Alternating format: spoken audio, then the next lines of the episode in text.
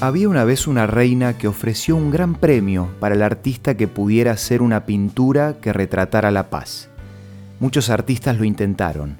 La reina se tomó el tiempo para mirar todas las pinturas, pero solo hubo dos que realmente le gustaron. Esto es Una luz en el camino, un encuentro de amistad y de paz espiritual, con el licenciado Santiago Paván.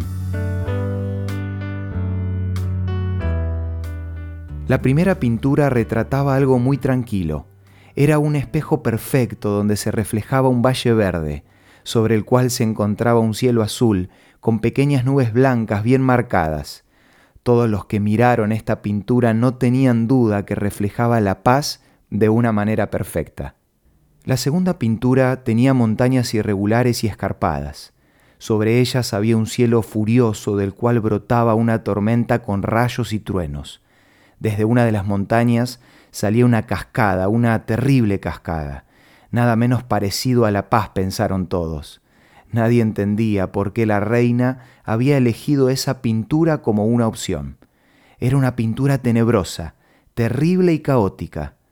Pero lo que nadie había visto, a diferencia de la reina, era que detrás de la cascada, en una saliente, se encontraba un nido. Allí, en el rugir de la violenta caída de agua, había un ave cuidando de sus polluelos, había una madre cuidando de sus hijos.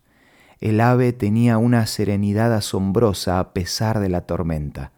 La reina finalmente eligió esta segunda pintura y explicó a sus súbditos el porqué.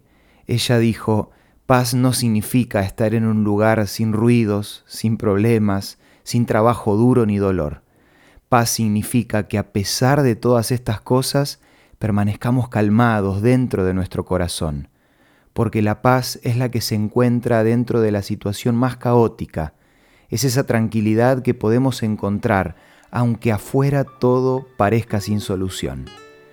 En relación a este tema, siempre me llamó la atención el texto de Juan 14:27, cuando Jesús dijo, les dejo un regalo, paz en la mente y en el corazón, y la paz que yo doy es un regalo que el mundo no puede dar así que no se angustien ni tengan miedo.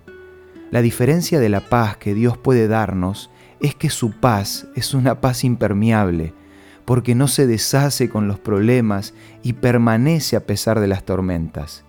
Si estás necesitando esa paz, espero que en este momento puedas sentir las alas de Dios cuidándote en medio de tanto dolor y sufrimiento. Por otro lado, como complemento, quiero ofrecerte la guía por una vida mejor, que podés solicitarla de forma gratuita de la siguiente manera. Envíanos un WhatsApp al 1162 26 1229 o búscanos en Facebook como Una Luz en el Camino. En la guía por una vida mejor vas a encontrar consejos prácticos para poder vivir en paz un día a la vez. Esto fue Una Luz en el Camino. Te esperamos mañana para un nuevo encuentro cuando volveremos a decir, permitamos que a lo largo de las horas de cada día Dios sea una luz en nuestro camino.